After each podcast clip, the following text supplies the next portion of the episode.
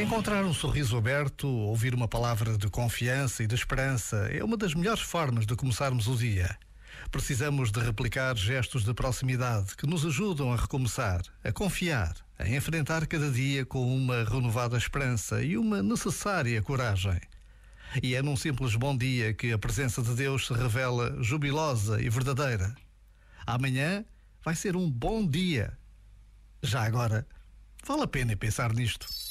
Este momento está disponível em podcast no site e na app.